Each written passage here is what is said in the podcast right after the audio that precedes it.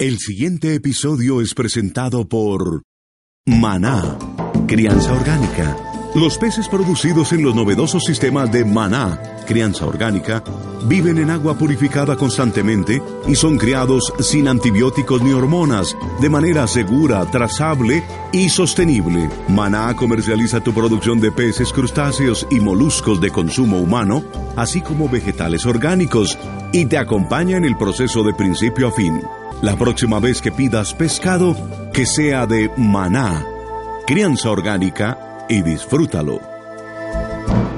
Te invitamos a que consultes nuestra página con los anteriores y nuestros nuevos episodios solo aquí en Escuchando Ando. Es hora de un mundo en el que adquieres lo que quieras sin gastar dinero y sin endeudarte. Bienvenido, canjeandoando.com. Somos el lugar donde te deshaces de todo lo que acumulas y que no necesitas y lo cambias por lo que es realmente importante para ti. Canjeandoando.com. Publica ya todos tus bienes o servicios y cámbialos por nuestra moneda virtual o por tus artículos favoritos. Encuentra miles de opciones nuevas o usadas y haz tu mejor negocio con las cosas que ya no utilizas. Entra ya a canjeandoando.com y comienza a canjear. Por cada canje que hagas, sembraremos un árbol a tu nombre. Así, todos ganamos. Canjeandoando.com. Todos ponen, todos ganan.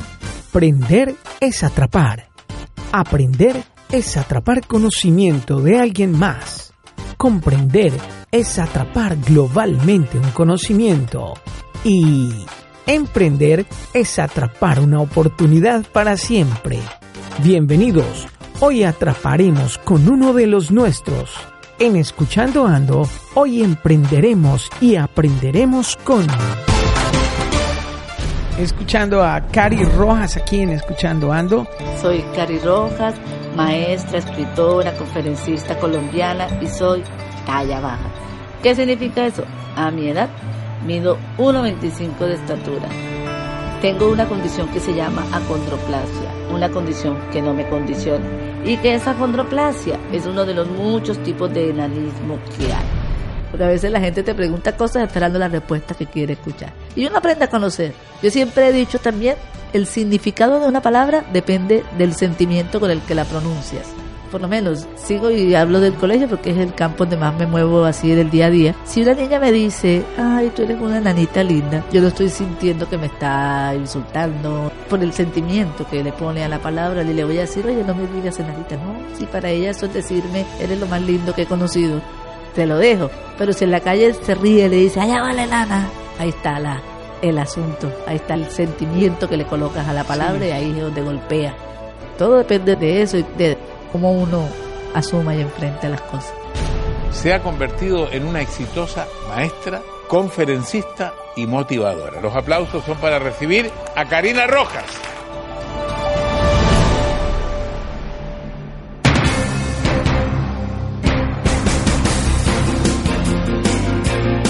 Desde los estudios de Columbia Broadcast International. Aquí comienza un episodio más del único programa radial dedicado a todos los emprendedores que forjan un mundo mejor. Escuchando Ando, está al aire. Escuchandoando.com ¿Qué hay de nuevo amigos? Aquí estamos en Escuchando Ando, en otra edición más, un episodio que nos trae una invitada de lujo. Y es que es una invitada que me invita a no reírme de ella, sino a reírme con ella. Entonces vamos a reírnos un rato junto con Cari Rojas. Cari Rojas tiene una condición de persona de talla baja, como se conoce popularmente enanismo. Y bueno, está hoy en nuestro programa y le voy a dar el micrófono para que aprendamos un poquito acerca de muchos temas, pero en especial vamos a reírnos, vamos a entender un poco temas de superación personal, ya que Cari es muy pila con el tema de la motivación. Ella es motivadora, trabaja como motivadora, ha estado en importantes eventos a nivel mundial y es una conferencista durísima. Cari, bienvenida. Muchas gracias, un saludo a todos los oyentes de Escuchando Ando. Estoy muy contenta de estar aquí como dicen, para que aprendamos no solamente a reírse de nosotros, sino a reír con nosotros. Estoy acompañado del Instagram de Cari y dice que la vida hay que recibirla como venga. ¿Cómo vino la vida tuya? Bueno, la vida mía vino como que en un paquete pequeño, ¿no? Yo siempre he dicho que si Dios nos hizo del barro, como que le quedaba un poquitico de barro y dijo, vamos a ver qué sale. Y ahí salió Cari. Y como me dijo mi mamá alguna vez que le dijeron los médicos, porque mi condición de enanismo se llama acondroplasia, es uno de los más comunes tipos de enanismo, hay muchos, muchos. Esa condición no se repite en padres de talla promedio, como son mis padres. Entonces el médico le dijo que era como una lotería, el premio mayor. Entonces yo me siento contenta de ser el premio mayor de mi familia. Muy bien, Cari. ¿Cómo fue que usted empezó a trabajar en el tema de la motivación, aprovechando un poco esa condición especial que tiene y cómo la ha sabido llevar en alto?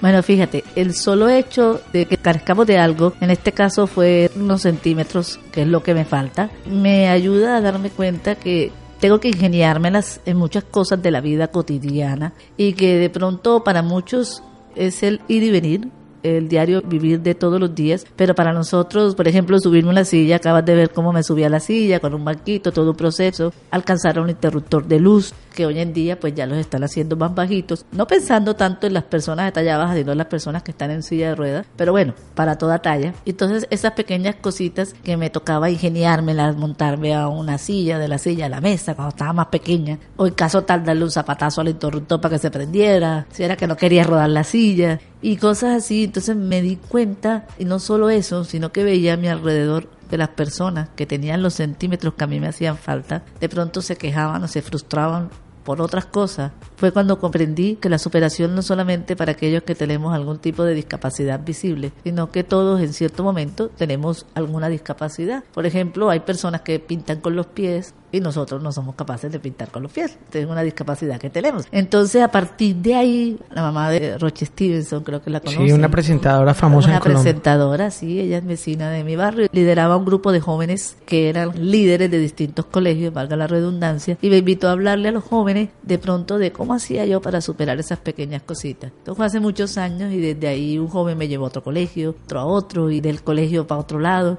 De ahí no dejé de hablar, pero me di cuenta que esa era una de las razones por la cual Dios permitió que yo fuera diferente, visiblemente, porque todos somos diferentes. Fue algo que a la vez, porque en la medida que yo lo hago, me motiva a mí también. O sea, es algo como que me retroalimento, no solamente del efecto que causo en los demás cada vez que escribo, cada vez que hablo, sino también que todo eso que digo y que vivo me ayuda en los momentos duros como a recordarlo y a retroalimentarme para también alcanzar mis proyectos, mis sueños, mis metas.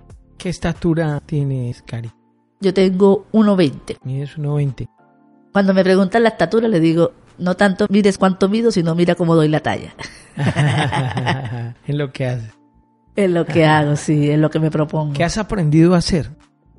Bueno, fíjate, tengo como que la vena artística, yo toco el piano de oído, también en ese afán, porque tú sabes, la adolescencia es la etapa más difícil para todas las personas, y si tú tienes una condición especial, más todavía. Ahí empecé como a escribir, como me desahogaba escribiendo y demás, poesías, cuentos, historias. Entonces aprendí a expresarme a través de las letras, aprendí a vencer el miedo de hablar en público, aprendí a enfrentarme a la sociedad y no darme cuenta ya si me miran o no me miran, porque a veces uno sí sentía las miradas sobre todo aquellas miradas que tienen cierto morbo o algo, porque hay miradas de curiosidad, hay miradas de ternura, hay miradas de amistad, uno se da cuenta como lo mira, hay miradas de rabia, tú te das cuenta cuando la persona te mira con rabia o con alegría. Entonces aprendí a manejar ese tema de las miradas, de las palabras que dicen en la calle. Todos los días aprendo algo porque yo siempre he dicho que todos los días tengo que aprender algo nuevo, lo que sea, mínimo, pero algo que me ayude a crecer.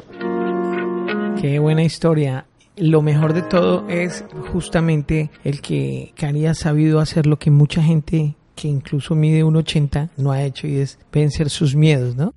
Así es. El matar esos demonios. Bueno, con respecto a vencer esos miedos que no solo se han vencido, sino que los has convertido en una fortaleza. Por ejemplo, el miedo a hablar en público, ser un poquito reservada con la gente, a pasar a ser totalmente espontánea y a expresarse de una manera tal que incluso enseña eso fue de la noche a la mañana, cuáles técnicas te sirvieron, te ayudaron más, cómo lograste pasar de un lado al otro lado. Mira, en estos días leí algo muy chistoso de Chespirito que me gustó porque habla del miedo, donde le decían, porque el Chapulín era un héroe, entonces él decía que por ejemplo Superman y Batman no tenían miedo a nada, eso los hacía como que inhumanos en cierto modo. En cambio el Chapulín él es cobarde, torpe, traste, miedoso, pero él siempre enfrenta el miedo cuando dice, sígame lo bueno. Entonces yo me identifiqué mucho con el chapulín. Otro miedo mío a veces es salir sola porque me pierdo hasta el baño. Soy muy despistada en cuanto a la ubicación. A mí me dan la vuelta a la manzana y siento que estoy paseando porque me pierdo facilito, pero lo enfrento y cuando viajo al exterior o algo viajo sola el miedo a la gente porque a veces tú crees que la gente te va a hacer daño, sobre todo en la calle, pero no, trato de seguir adelante en eso. Entonces yo creo que la mejor manera de ganarle a los miedos es esa, enfrentándolo y siempre trato de pensar muchas cosas positivas. Yo busco siempre lo positivo de algo, trato de desintoxicarme, me gusta leer cosas positivas, frases. Creo mucho en la PNL, en lo que es la programación neurolingüística, que lo que tú te repites, eso lo vas haciendo tuyo, te vas apropiando de eso. Entonces yo siempre trato de escuchar canciones que tengan un mensaje positivo, de ver cosas que tengan un mensaje positivo, de no contaminar mi mente, por decirlo así. Y me doy permiso de ser humana, porque también me da rabia y pongo triste y demás. Y por eso ya no creo que voy a hacer menos o que ya me estoy rindiendo, ¿no? Me doy permiso como una gripa. Tú asumes la gripa y ya te pones debajo de las cobijas, te tomas lo que te vas a tomar y ya se te pasa y sigue adelante. Más que todo, esas son mi día a día. Trato de verme al espejo y reírme de mí misma. Por lo menos yo veo que hay gente, sobre todo las mujeres creo que los pasa eso, que para publicar una foto se toman como 40 y si sale mal la borra, la borra, la borra, la borra. No, yo no le tengo miedo a las fotos improvisadas, yo pongo todo tipo de fotos porque son las espontáneas, son las que muestran realmente cómo soy, no son las maquilladas ni las que tú transformas para mostrarlas, no, son las que muestran cómo soy. Y cuando tú te muestras tal como soy, ya no te da miedo nada porque ya la gente está viendo quién eres hasta en tu peor momento, por decirlo así. Entonces, eso son partes como de mis tics, por decirlo así, de superación. El Instagram de Cari, ¿cuál es para la gente que quiere ubicarla visualmente hablando? Cari Rojas 1528. Ok, ahí van a poder encontrar una foto con la que me he divertido bastante porque puso a la Mona Lisa con la cara de Cari. Sonriendo, eso sí. Como la Mona Lisa está ahí entre seria y sonriente, entonces para que se ría, sí, sí, sí. Muy bien, Cari. Hablemos de cómo son las charlas y las conferencias que has venido dando, qué se habla en ellas. Por lo general, cuando yo voy por primera vez a una parte o la que suele invitarme más, habla más que todo del testimonio de vida. Primero se llamaba Cómo crecer, súbete a la silla en la cual la silla es mental y la fundamento en cuatro patas para que tenga equilibrio y no se caiga, que es mi relación con Dios con la persona que me creó, mi relación conmigo misma, con los demás y con el entorno. Si yo estoy bien en esas cuatro patas, esa silla no se me cae. Pero luego, que ya si quieres más adelante te cuento, yo tuve una operación de columna que estuve paralizada cuatro meses de la cintura para abajo, por eso uso un bastón que tiene nombre, se llama Pablo y me acompaña donde voy. Luego se subirme a la silla dije, oh, me dijeron siéntate en la silla, porque estuve paralizada, como te digo. Entonces de ahí ya cambió el testimonio y se llama a la altura de las circunstancias. Porque la idea es esa, enfrentar la vida siempre estando a la altura de cualquier circunstancia. Después surgió un proyecto que es el que más estamos trabajando ahorita, que es un proyecto de inclusión y de educar a la sociedad. Yo soy maestra lo que más amo de ser maestra es que sé que cada promoción que sale del colegio en el que estoy es una promoción que sale sensible a las diferencias, es una promoción que sale humanizada. Eso es lo que se necesita, sensibilizar a la sociedad. Y el proyecto se llama Si Bebés, porque muchas veces tú rotulas a la gente o la defines a primera vista. Por ejemplo, no te enamoras de alguien porque si es feito ya lo viste, entonces es como una piedrita para no enamorarte, que con el tiempo cuando lo conoces te enamoras, bueno ya, pero a primera vista te dice, no, no me gusta, es feo.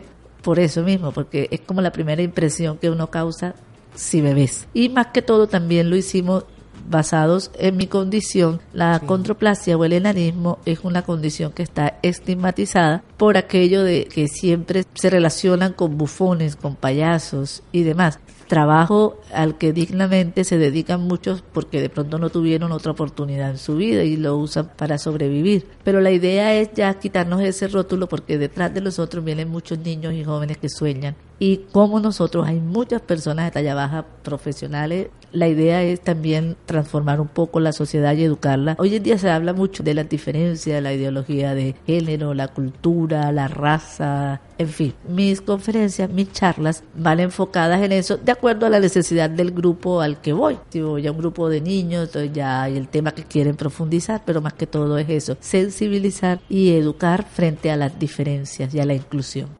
¿Ha habido momentos de discriminación donde ha sentido la discriminación o no? No, fíjate que así como discriminación como tal, no. Pero a veces uno discrimina sin darse cuenta. Nosotros las personas de talla baja, cuando nos ven, o las personas que nos quieren, dicen, ay, son tiernos, son todos lindos. Ese toque también como muy especial, una manera de discriminar. Cuando cualquier persona baila, nadie se fija. Pero si yo bailo, dicen, ay, mira cómo baila, qué linda es una manera de discriminar, porque ya estás como resaltando mucho algo que en cierto modo es lo mismo pero diferente, todos bailamos distinto, pero te fijas más en mí por aquello de mi condición. Cuando nos tratan muy que son angelitos, nosotros no somos angelitos, somos seres humanos que nos equivocamos y demás, que son superhéroes, que son luchadores, todos somos luchadores. Pronto mi historia no es tanto una historia de superación, porque todos tenemos una historia de superación y necesitamos superar algo, la muerte, la enfermedad, misma autoestima. Queremos como generalizar esas cosas y cuando lo hacemos particular es una manera de discriminar. Ya no solamente es el discriminar,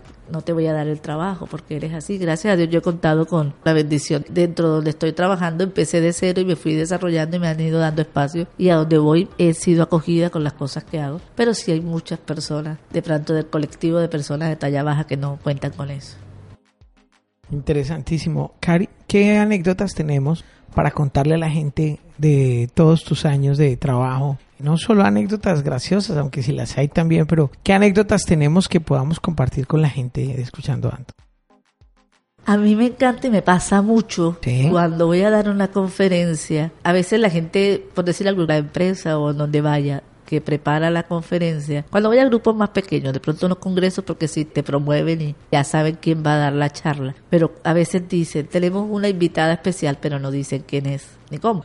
Y me gusta sentarme ante el público, llegar antes y estar ahí. Y me gusta ver la gente muchas veces no me ve como que esta va a ser la de la conferencia, sino que hace aquí como con curiosidad. Es más, muchos hasta pasan de largo, casi ni saludan o saludan y ya. Luego que hablo, ya viene el impacto, ya viene, oh, sí, es que yo te vi sentado y no imaginé. Eso siempre, siempre, yo creo que en un 90% me sucede.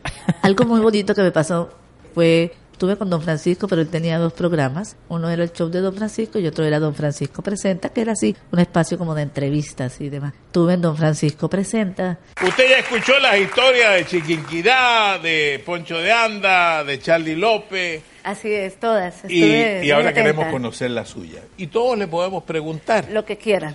¿Cuántos hermanos son? Somos cuatro hermanos, yo ocupo el segundo lugar de, ¿De ellos. ¿Qué parte? De Cartagena, Colombia. ¿Sus hermanos son de estatura normal? Oh, demasiado normal. Yo creo mucho más altos. Eh, eh, dije bien cuatro pies, un metro veintidós de altura. Sí, mido un metro veintidós de altura.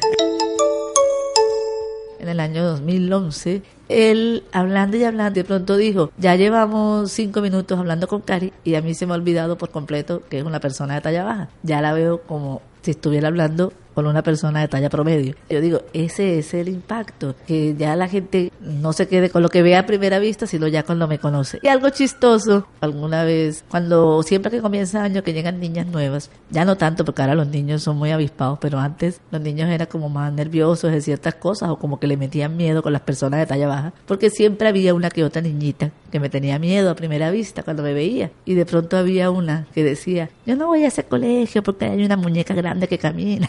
Entonces son como anécdotas y es. En la calle, cuando me mira la gente o cuando me miran los niños, vivo muchas, muchas cosas que sí son el pan de cada día. Bueno, pero rompamos un poco los mitos que hay, porque hay cualquier cantidad de muchos, mitos con respecto a la gente de baja estatura. ¿Cuáles son y qué es cierto y qué no es cierto? De los mitos. ah, pero dime a ver cuáles, a ver, conoces tú. Por ejemplo, que son... Yo te digo si son ciertos o no ciertos. Que son mangeniados. No, para nada. Bueno, sí tenemos esa fama ya como una manera de reacción. Si tú te encuentras por la calle con una persona y te vas a acercar o lo miras, ya va a pensar que son de burla y como es una prevención. Por eso tenemos la fama de malgeniado. Hay muchos que cargan historias fuertes de rechazo, de discriminación, aún en sus propias familias. Pero hoy en día eso ha cambiado mucho porque hay mil fundaciones por todos lados, ya se está tratando de cambiar esa imagen, ya como que nos mostramos más. Carácter y todo depende de lo genético de cada uno y por las historias personales que muchos, sobre todo adultos, han vivido. ¿Hay algún tipo de cuidado especial que deban tener en términos de alimentación, de ejercicio, de salud? ¿Con qué deben convivir? Fíjate, nosotros venimos con un kit completo, por decirlo así. Somos muy propensos a que la gripa nos dé muy fuertes. Tenemos una parte de lo que es la nariz que se llama silla de montar, una característica física. Entonces eso hace que tengamos problemas respiratorios. Sufrimos de los huesos, de la columna. Yo tengo dos cirugías de columna, por eso uso bastón y hay muchos que en las cirugías de columna quedan paralizados y lo vuelven a caminar. Hay niños que nacen con hidrocefalia, algunos se curan, otros no. La primera infancia es muy difícil, se sufre del acné del sueño. Los tres primeros años de vida de las personas de talla baja, sobre todo de acondroplasia, son muy riesgosos en los niños, problemas de oído, otitis. Y sí, la alimentación tiene que ser sana. Yo siempre he dicho que nosotros no nos crecen los huesos, pero sí los músculos, entonces por eso estamos gorditos. Sufrimos mucho o tendemos a la obesidad. Entonces nos mandan a hacer ejercicio, claro, qué tipos de ejercicio que no nos dañen la columna, mucha natación, caminar, bicicleta, cosas así para tratar de mantener un peso. Yo estoy un poquito en sobrepeso porque después de la cirugía se me descontroló un poco el metabolismo, pero lo ideal es estar bajos de peso también, por esa parte de la columna, de las rodillas, de las articulaciones, todo eso. Es como un kit completo, por decirlo así. ¿Qué otros cuidados y qué productos hay para llevar avante todas estas situaciones? No, no, nosotros, o sea, así como cosas especiales, no, simplemente como los especialistas. Lo primero cuando nace un niño de talla baja, ir al genetista para que le dé el diagnóstico como tal, porque la mayoría les dice que tiene la condroplasia y no. Entonces pueden darle tratamiento de la condroplasia y puede tener otro tipo de displasia ósea diferente al mío, por ejemplo. Ir al otorrino, eso sí, y ortopeda y neurocirujano, más que todo, nutricionista para el tipo de dieta. Es eso. De resto, productos, no, lo que uno encuentra en la calle, eso normal. ¿Pueden tener hijos? Sí, claro, claro, claro. Es riesgoso, pero sí, las personas con la condroplasia tenemos el 25% del gen para transmitirlo. Pero puede suceder y conozco muchos casos. Yo soy soltera, recibo hojas de vida. no, mentira. en muchos casos. repito, en Instagram es Cari Rojas 1528, por favor, señores. Sí, por ahí me pueden escribir en el interno. Sí, de cualquier talla. Por ejemplo, conozco parejas, los dos de talla baja y tienen hijos de talla promedio. De hecho, salen muy altos. Llega un momento en que el bebé, cuando pasa los siete años, ya es más grande que los papás. Entonces, sí se puede tener hijos con cuidado. Esto sí, por cesárea, creo que los tienen las mujeres. Y los hombres, sí. Ah, conozco muchos chicos también que están con chicas de talla promedio o mujeres que están con hombres de talla promedio. En realidad no existe talla para el amor pero sí hay como cierta atracción de las mujeres a los hombres de talla pequeña. Es... Psicológicamente ya uno como que trata de buscar ahí, viendo que sí es difícil porque las apariencias premian en muchos. La gente se fija mucho en la apariencia. En todas las asociaciones, yo conozco gente de muchos países, de muchas asociaciones, y sí salen parejitas en cada encuentro y demás personas de talla baja y si se buscan y hay mucha gente que busca por internet y enseguida cuando lo agregan le preguntan a uno cuántos años tiene y qué haces y tal y ya siempre empieza ahí como el coqueteo y demás y se atrae mucho mucho. ¿Ha pasado que no conozcas a alguien sino por teléfono, por internet o algo y luego se vean y no sepa que, tienes condición de talla baja? No, no lo he hecho porque creo que sí sería como un engaño. Pero no necesariamente una pareja, digamos para un negocio o alguna otra condición. Ah, ok. Uy, sí, muchas veces que me inviten para algo así. ¿Y cuando llegas, ¿qué dicen? Cuando yo llego, de una vez me presento y yo soy Cari Roja, conmigo hablaste. Ah, ok, todo bien. sí, sí, sí, me ha pasado mucho, es divertido. Me encanta como que esa reacción que causa me fascina. Por lo general, cuando hablo con personas que no me conocen y que oye algo así, nunca digo qué condición tengo para ver qué impacto causa. Me gusta ver eso. me parece formidable la personalidad que has desarrollado de verdad chévere que tengas ese ingenio, que tengas ese humor tan especial y que lo transmitas de la manera en la que lo haces. Tengo un humor negro. sí. Hay que aprender a reírse de uno mismo. Ya cuando uno aprende a reírse de uno mismo, sin humillarse, sin quebrantar su propia dignidad, ya uno se ríe de cualquier cosa. A mucha gente le pasa que le da rabia de algo y pelea y después cuando se acuerda que ya lo supera, y yo me acuerdo, y se ríe uno de lo que le pasó. Cuando ya tú te ríes de eso que pasó, ya es porque lo superaste y ya lo enfrentaste. Fíjate, ahora que me acuerdo de algo, la primera vez que yo vi a una persona talla baja yo tenía 15 años. En ese momento yo no me aceptaba y yo me la escondía. En esa época los quinceañeros eran con orquesta. El chico estaba en la orquesta, pero él no tocaba ningún instrumento, sino que brincaba y bailaba en la orquesta. Era como la atracción visual ahí para hacer reír. Por supuesto, cuando yo esa jovencita tan guapa, él me miraba y me miraba y a mí me daba miedo. Yo me escondía cada vez que la orquesta descansaba. Al fin me pilló y nos tomamos una foto que hoy en día la muestro cada vez que doy mis charlas, porque ahí descubrí que yo en el momento rechazaba en él lo que no aceptaba en mí. Yo le llamo el síndrome del espejo, que muchas veces tú rechazas en el otro lo que no aceptas en ti mismo.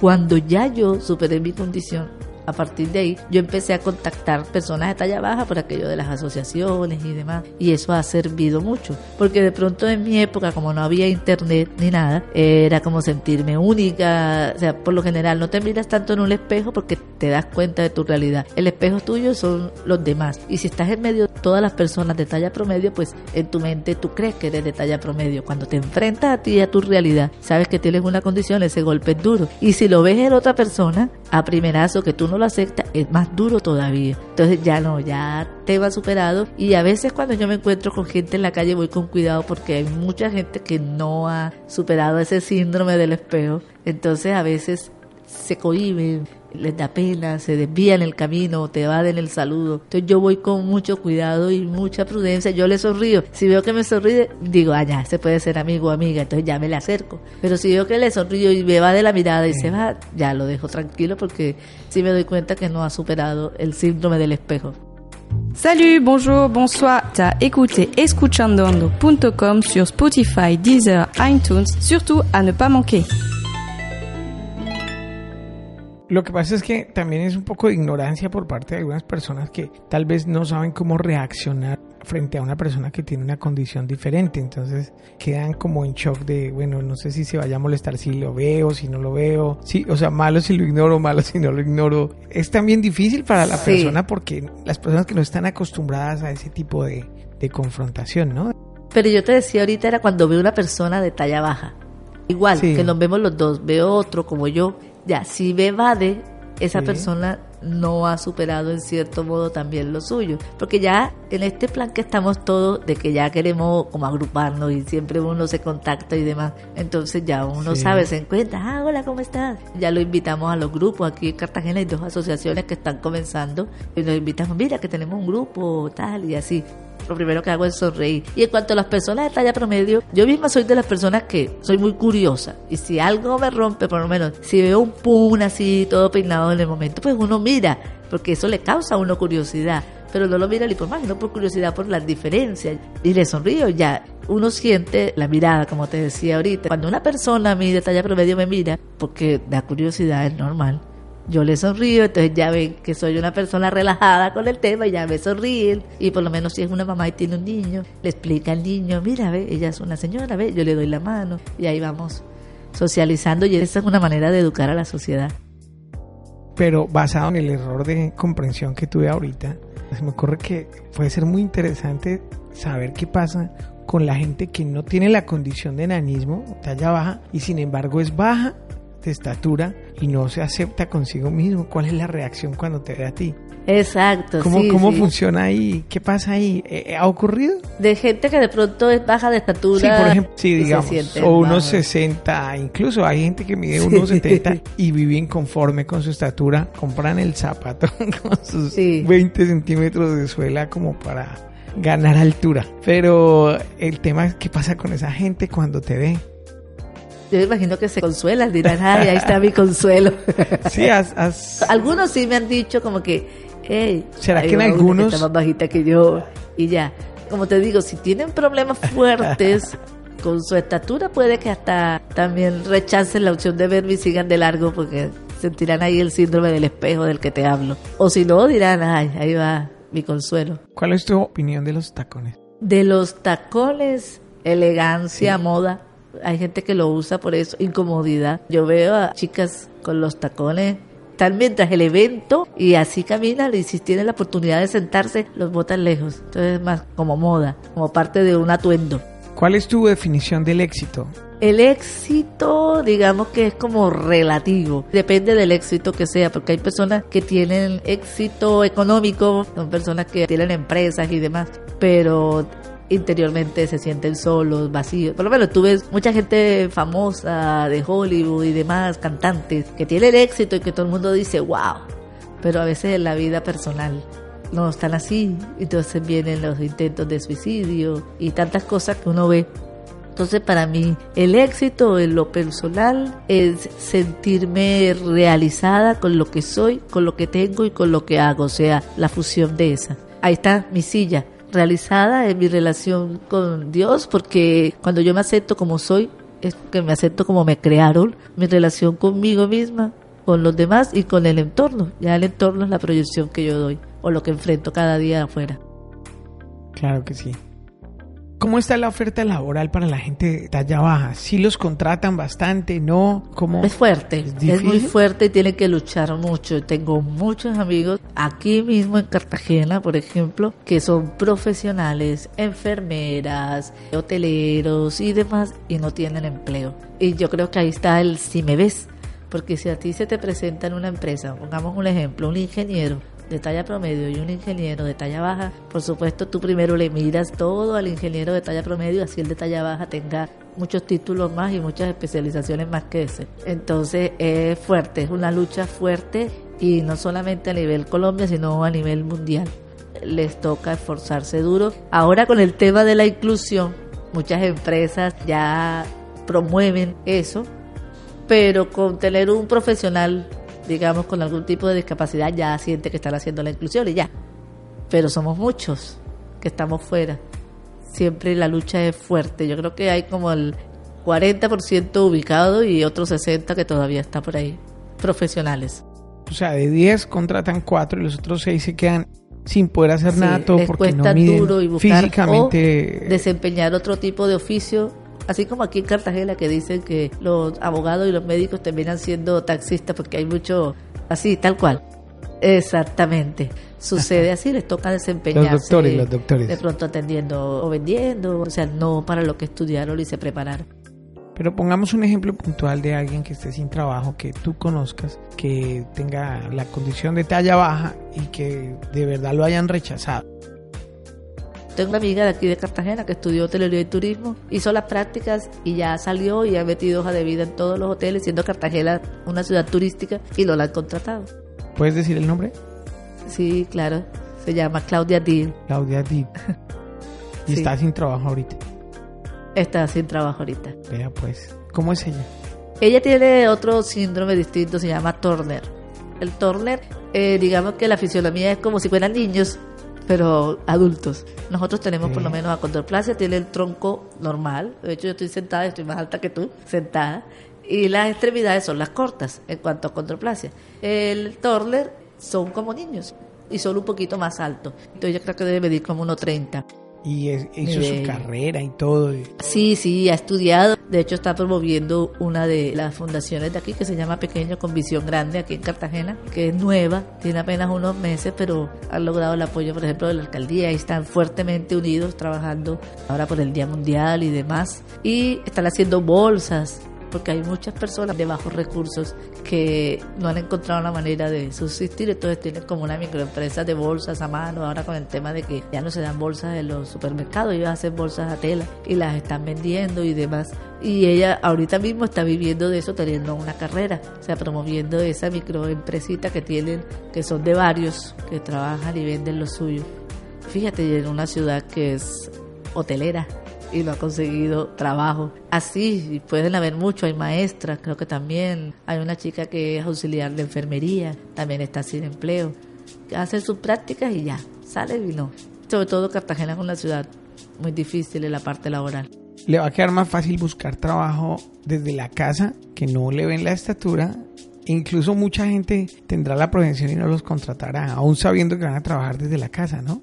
Yo creo que muchos tendrán que ingeniárselas y buscar a ver cómo se proyectan, pensando en los niños y jóvenes que vienen detrás. Aunque yo creo y confío y tengo fe, soy muy positiva y optimista en que la sociedad poco a poco con todo esto se va sensibilizando y va a ir abriendo puertas. Por lo menos, eh, yo tengo un amigo que es médico y tiene un tatuaje y decía que mucha gente, paciente, cuando llegaba allá, lo querían con él porque estaba tatuado, un médico tatuado. Y fíjate, la gente en el ves, ahí está. A veces por lo que ves, tú vienes y discriminas, evitas, pones la barrera. Entonces, por eso, digamos que el proyecto nuestro se llama Si me ves, sensibilizando a la sociedad. A mí me decían que no podía ser locutor porque tengo voz de niño. yo no, pero es en el micrófono. Por teléfono tengo voz de niña. no, no, no, no. Bueno, fíjate que la gente te dice cosas que te limitan. Esas son muchas maneras de discriminar y limitar. Eso se llama brujería, magia, magia. Sí, y por eso por ahí te dice, cuando tengas un proyecto, un sueño, no lo cuentes así a todo el mundo hasta que ya lo tengas.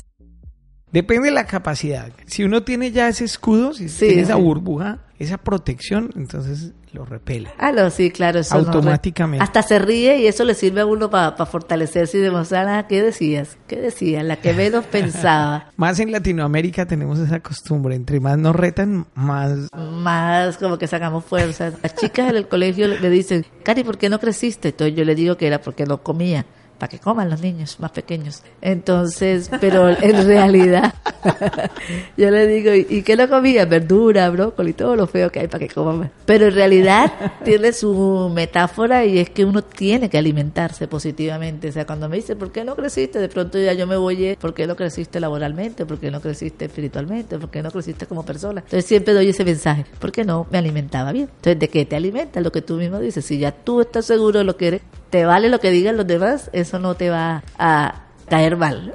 Una recomendación, no hay que perder mucho tiempo dando esas explicaciones a la gente porque muchos nos la pasamos en eso y perdemos el foco, perdemos el norte. Hay que salir rápido de esa gente para uno poder seguir en su camino creciendo, ¿no?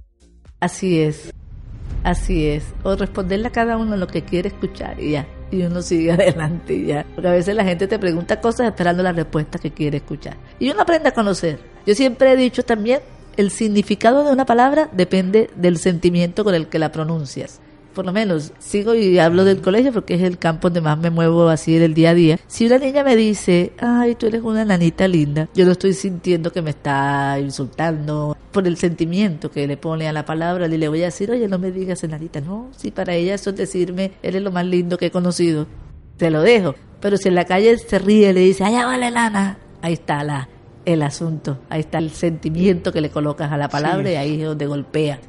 Todo depende de eso y de cómo uno asuma y enfrente las cosas. Muy bien, Cari. Muchas gracias por acompañarnos y enseñarnos un poquito sobre cómo superar obstáculos. Sé que mucha gente te va a contactar para pedirte hojas de vida de todos tus amigos y parceros. Así es, así es, claro que sí. Regálanos el correo y nuevamente el Instagram. El correo es, lo voy a deletrear, es K-A-M-A-R-O-S-U, Camarosu, porque mi nombre es Karina María Rojas Suárez. Entonces es como la sigla y es camarosu.gmail.com. En Facebook aparezco como Cari Rojas. Tengo dos páginas porque tengo el Facebook normal que ya están los 5000 contactos. Entonces tengo otra página que es la página que dice por ahí de fans, que esa es ilimitada. es de Superstar. sí, es también Cari Rojas. Entonces ahí se ve el tipo de página en Twitter también aparezco como Rojas Cari y pongo frasecitas, mensajes que día a día escribo y demás. Y en el Instagram es arroba Cari Rojas, Cari es con K y Cari Rojas 1528. Entonces ahí estoy y donde vean la foto de la Mona Lisa. Qué espectacular. ¿Me autorizas a usarla? Claro que sí, claro que sí. Claro que Cari, nos vemos en el camino nos vemos en el camino y muy contenta de verdad estar aquí escuchando Ando y compartiendo pues todo esto del día a día, dando pasos cortos con pisadas firmes. Escuchando a Cari Rojas aquí en Escuchando Ando, Cari es loca, rara y muy feliz. Sí, así es, así es, eso me gusta. Llegaste hasta el final, entonces te gustó. Ahora puedes decir Escuchando Ando. Comparte este episodio y descarga más en escuchandoando.com o en tu plataforma favorita. Hasta la próxima. El anterior episodio fue una presentación de... Es hora de un mundo en el que adquieres lo que quieras sin gastar dinero y sin endeudarte. Bienvenido, canjeandoando.com. Somos el lugar donde te deshaces de todo lo que acumulas y que no necesitas y lo cambias por lo que es realmente importante para ti. Canjeandoando.com. Publica ya todos tus bienes o servicios y cámbialos por nuestra moneda virtual o por tus artículos favoritos. Encuentra miles de opciones nuevas o usadas y haz tu mejor negocio con las cosas que ya no utilizas. Entra ya a canjeandoando.com y comienza a canjear. Por cada canje que hagas, sembraremos un árbol a tu nombre. Así, todos ganamos. Canjeandoando.com. Todos ponen, todos ganan. Te invitamos a que consultes nuestra página con los anteriores y nuestros nuevos episodios solo aquí en Escuchando Ando. Maná, crianza orgánica. Los peces producidos en los novedosos sistemas de Maná, crianza orgánica, viven en agua purificada constantemente y son criados sin antibióticos ni hormonas, de manera segura, trazable y sostenible. Maná comercializa tu producción de peces, crustáceos y moluscos de consumo humano, así como vegetales orgánicos, y te acompaña en el proceso de principio a fin. La próxima vez que pidas pescado, que sea de Maná, crianza orgánica, y disfrútalo.